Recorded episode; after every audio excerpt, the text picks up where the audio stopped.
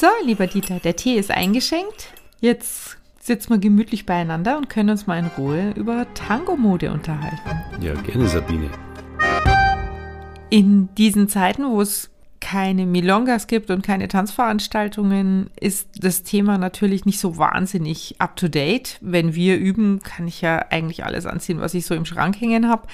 Aber mit Blick nach vorne auf eine Zeit, in der wir hoffentlich bald wieder draußen alle miteinander tanzen können, bin ich schon immer noch auf der Suche nach meinem perfekten Tango-Kleid für die nächste tolle Milonga. Ich glaube, ihr Männer habt da nicht so das Problem, oder? Was ihr anzieht. Ja, auch wir Männer sollten ja nicht unbedingt in Sack und Asche ankommen, wenn ihr Frauen euch dann schon aufbrezelt. Ich habe zwar mal einen gesehen, der kam mit so einer Dreiviertelhose mit weißen Socken. Oh. Ich fand's grausam. Ich persönlich ziehe gerne Jeans an, natürlich auf einer feinen Milonga auch gerne Tangohose. Ähm, bei mir ist aber eher wichtiger, ich trage gern auch beim privaten Üben ein langärmliches Hemd, das ich dann aufstricke. Ich habe auch gesehen, deine Hemden haben eine ganz spezielle Besonderheit.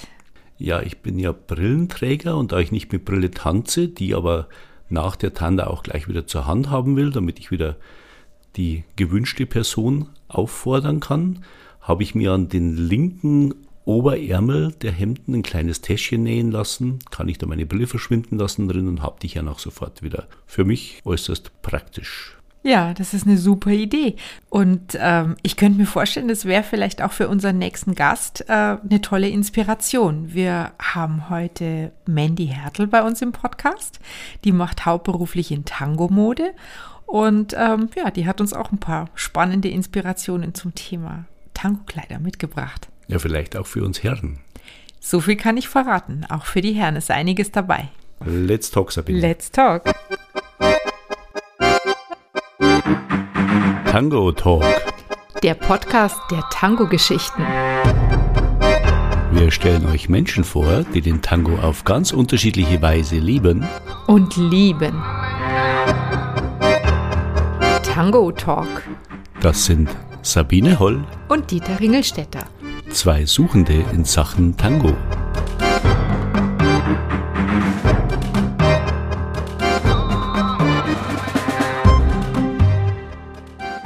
Mandy, ich will ein Kleid von dir. Sehr gut.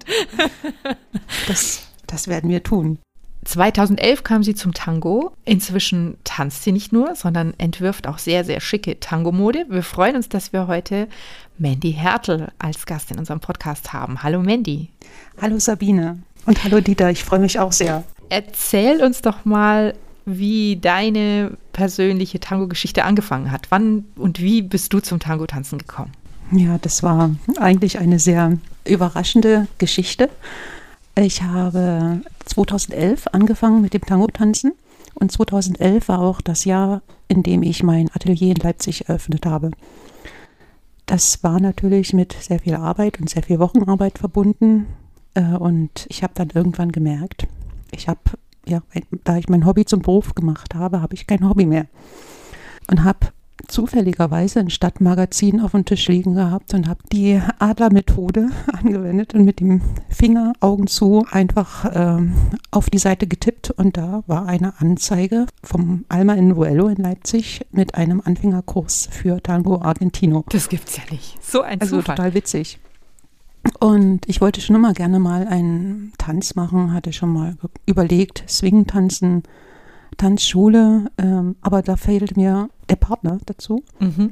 Und ja, dann dachte ich, Tango Argentino, da rufe ich mal an, weil da auch stand, auch Einzelanmeldungen möglich. Mhm. Ja, da habe ich angerufen und ähm, Anne war am Telefon, eine der Lehrerinnen, und sagte, ja, komm ruhig vorbei, wir finden jemanden für dich ich bin dann an dem Samstagnachmittag dahin gegangen, war auch ziemlich aufgeregt, weil keine Ahnung, was mich da erwartet. Zu dem Anfängerkurs waren fünf Paare und ich. Das war natürlich ähm, so wie oft in meinem Leben. Mittelgut. Ja. Aber die Anna hatte dann ziemlich schnell Lösung gefunden und hat ihren Freund angerufen und hat gesagt, du musst jetzt hier mal einspringen. Wir brauchen einen äh, Führenden. Und das war auch in dem Moment wirklich ziemlich viel Glück für mich, weil ich habe dann schon die ersten Tanzschritte mit einem erfahrenen Tänzer machen können. War das nicht ein besonderer Druck? Also hast du das richtig genießen können oder hast du dann gedacht, so ich kann ja nichts und ähm ich war ich war total happy gewesen. Ich habe am, am, am Ende der Stunde dachte ich, wow, das ist das ist ja das ist ja toll. Das hätte ich so nicht erwartet und bin dann am nächsten Tag gleich ganz euphorisch dahin gegangen und nach dem Wochenende war eigentlich klar, dass ich ähm, ja Tango tanzen lernen möchte und bin dann auch ziemlich aktiv geworden, um einen Tanzpartner zu finden. Ja, und das gestaltete sich dann auch am Anfang immer ein bisschen schwierig, bis ich dann so ein, zwei Kurse oder drei ähm, geschafft hatte und dann bin ich einfach zu Milonga gegangen. Und mhm. da habe ich eigentlich dann auch das Tanzen gelernt. Das ist ja toll. Tolle Geschichte. Mhm.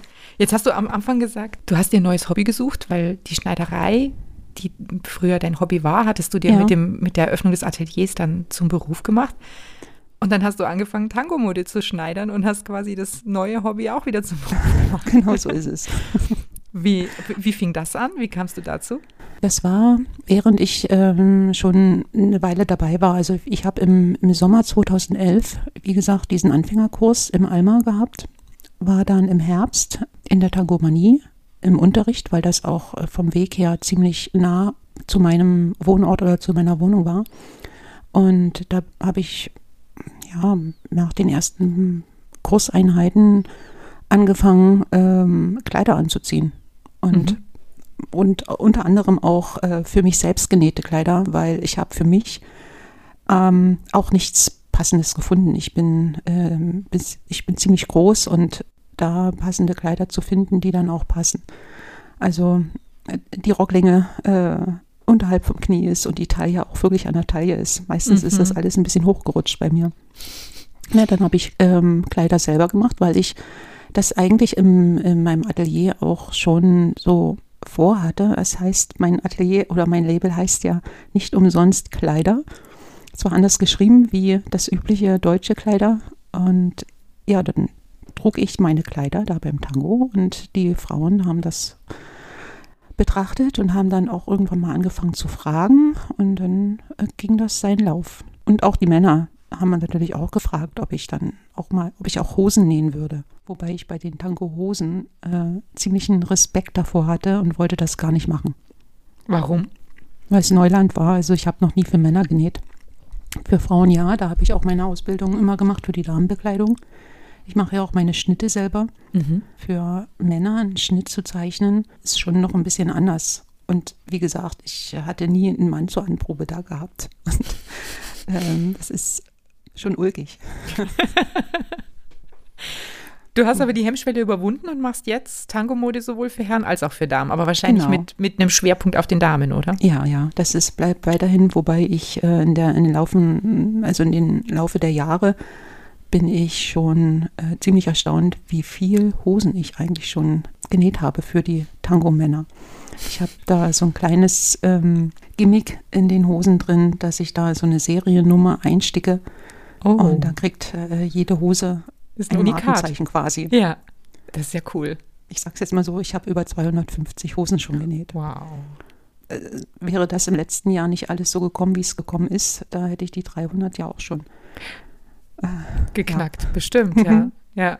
Jetzt ist ähm, ist es ja so, dass du Herren und Damen äh, aus der Tango-Szene nicht nur bei dir zu Hause in Leipzig anziehst, sondern quasi bundesweit sind ja. deine limitierten Auflagen unterwegs. Erzähl mal ein bisschen, wo dich dein Label Tango-Kleider und deine ähm, dein, dein zweiter Beruf sozusagen oder das zweite Hobby, was du mit zum Beruf gemacht hast, wo dich das überall hingeführt hat. Du hast ja ein ganz unstetes Leben geführt eine Zeit lang und warst ja. permanent in ganz Deutschland äh, auf Tango-Veranstaltungen unterwegs. Mhm. Also mein, mein erste, meine erste Verkaufserfahrung für Tango Mode habe ich im an Silvester 2013, 2014 gemacht. Da waren wir eingeladen, also Freunde und ich, in einem kleinen Ort in der Nähe von Schwerin. Und da haben, das war auch so ausgebaut für Leute, die dort gerne Tango tanzen wollen. Und da habe ich einfach mal ein paar Teile von meinen Sachen mitgenommen und das waren vielleicht fünf oder sechs Teile, die waren dann weg. Also wir waren gar nicht viele Leute, aber es ist irgendwie dann doch gut angekommen und zwei Monate später war ich dann schon beim Tango-Fest in Dresden dabei. Mhm. Und da habe ich dann schon mal Festivalluft äh, geschnuppert Und dann ging das irgendwie auch immer weiter. Also ich habe dann Anfragen bekommen und die Leute waren ja auch bei den Festivals immer auch viele Veranstalter dabei. Die haben dann auch gefragt, ob ich dann mal zu ihnen kommen würden. Und natürlich, also ich habe, das war so ähm, auch sehr aufregend für mich, so aus meinem bekannten Leipzig da hinzufahren. Also ich war, das weiteste im Norden war Lübeck-Kiel, Hamburg und das weiteste im Süden war tatsächlich in Österreich, in Graz, zu einem Encuentro. Aber in Deutschland war ich dann auch im Schwarzwald ähm, schon zweimal, sehr viel im Rhein-Main-Gebiet unterwegs. München, Hannover war ich auch oft, ja. Bist ganz schön rumgekommen. Mhm. Hast wahrscheinlich wahnsinnig viele auch nette Leute kennengelernt, irgendwie ein riesen Netzwerk aufgebaut, aber wenn man die beiden Hobbys miteinander verbindet, hört sich das für mich so an, als wärst du relativ wenig zum Tanzen gekommen. Naja, also ich habe schon in der Zeit ähm, 2017, 2018, 2019, das waren so die Jahre, wo ich sehr viel unterwegs gewesen bin.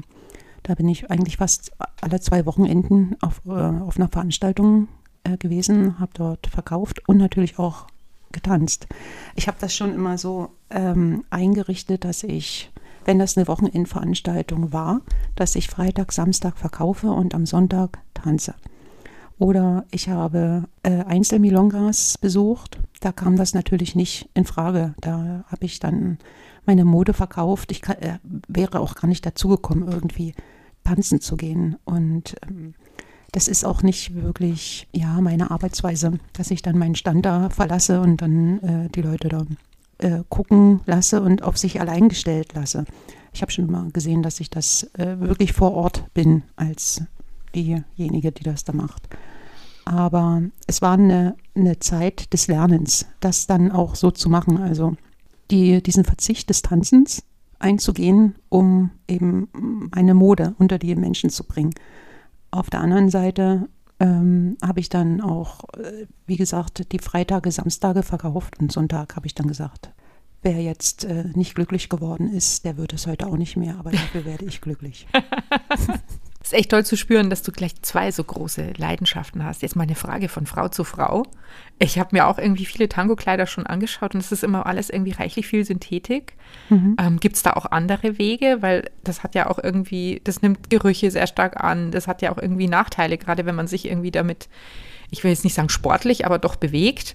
Welche, auf welche Stoffe greifst du zurück oder womit hast du die besten Erfahrungen gemacht? Gibt es Alternativen zu? Es gibt, es gibt wenig Alternativen. Mhm. Wir wir tanzen und wir schwitzen beim mhm. Tanzen. Und wenn es gibt natürlich, man kann eine Baumwolle als Stoff verwenden oder eine Viskose als Naturstoff, als nachhaltiger, äh, als nachhaltige Naturfaser vielleicht auch eine Seide. Mhm. Aber das hat jedes Produkt oder jeder Stoff hat Vor- und Nachteile. Mhm. Polyester Jersey, also ich verarbeite hauptsächlich Jerseys, weil die einfach in der Bewegung unschlagbar sind. Diese äh, Polyesterstoffe die sind knitterfrei, die sind schnell trocknend und die halten die Farben besser, sind ähm, langlebiger. Mhm. Aber man muss eben dann sagen, okay, es ist eine Kunstfaser. Wenn ich jetzt äh, viel tanzen gehe und habe ein Kleidungsstück, ein Kleid zum Beispiel, mm, ein halbes Jahr getragen, vielleicht vier, fünf Mal, äh, sechs Mal. Dann kann es sein, dass bei einer Viskose-Jersey vorne, gerade vorne im, im, Brustbereich durch das enge Tanzen sich der Stoff so ein bisschen aufpillt und mhm. rau wird. Das ist, ja, ist das Produkt einfach. Das ist eine Naturfaser und die verhält sich so. Jetzt ist es ja so, dass deine äh, Tango-Mode Maßarbeit ist. Das heißt, jetzt in Zeichen von Corona und Kontaktbeschränkungen wird mhm. da nicht viel gehen. Ne? Das ist ja nicht irgendwie Zalando mit Online-Shop und lass mal irgendwie in 40 und 42 äh, zwei Modelle mir zuschicken, sondern ähm, das ist ja mit viel Kontakt verbunden. Hast du trotzdem die Möglichkeit gehabt, ähm, in dieser Zeit jetzt ähm, auch die Tango-Mode weiter zu verfolgen oder ruht das alles, bis, die, bis der letzte Lockdown vorüber ist? Ähm, ich, hab, ich betreibe ja auch einen Online-Shop, mhm. wo ich ähm, konfektionierte Teile verkaufe. Zwar auch in äh, größtenteils Einzelstücken, oder ich habe einen Rock in drei verschiedenen Größen mhm. oder in zwei verschiedenen Längen. Das, das mache ich schon und das betreibe ich auch weiter. Und ich habe jetzt auch ähm, in, in, dieser Woche wieder neue Stücke fotografiert und ähm, die Fotos bearbeiten lassen, die Textbeschreibungen gemacht und das vorbereitet, dass sie dann auch in den Shop wieder reinkommen. Ähm, das ist natürlich wenig ähm, besucht gerade im Moment, weil Mhm. die Möglichkeit des Tanzens besteht ja nicht und die nächsten Veranstaltungen, die sind auch noch in weiter Ferne. Und ähm, ich versuche jetzt natürlich äh, trotzdem da am Ball zu bleiben, indem ich dann meine Tango-Mode so ähm, gestalte, dass man die auch im Alltag anziehen kann.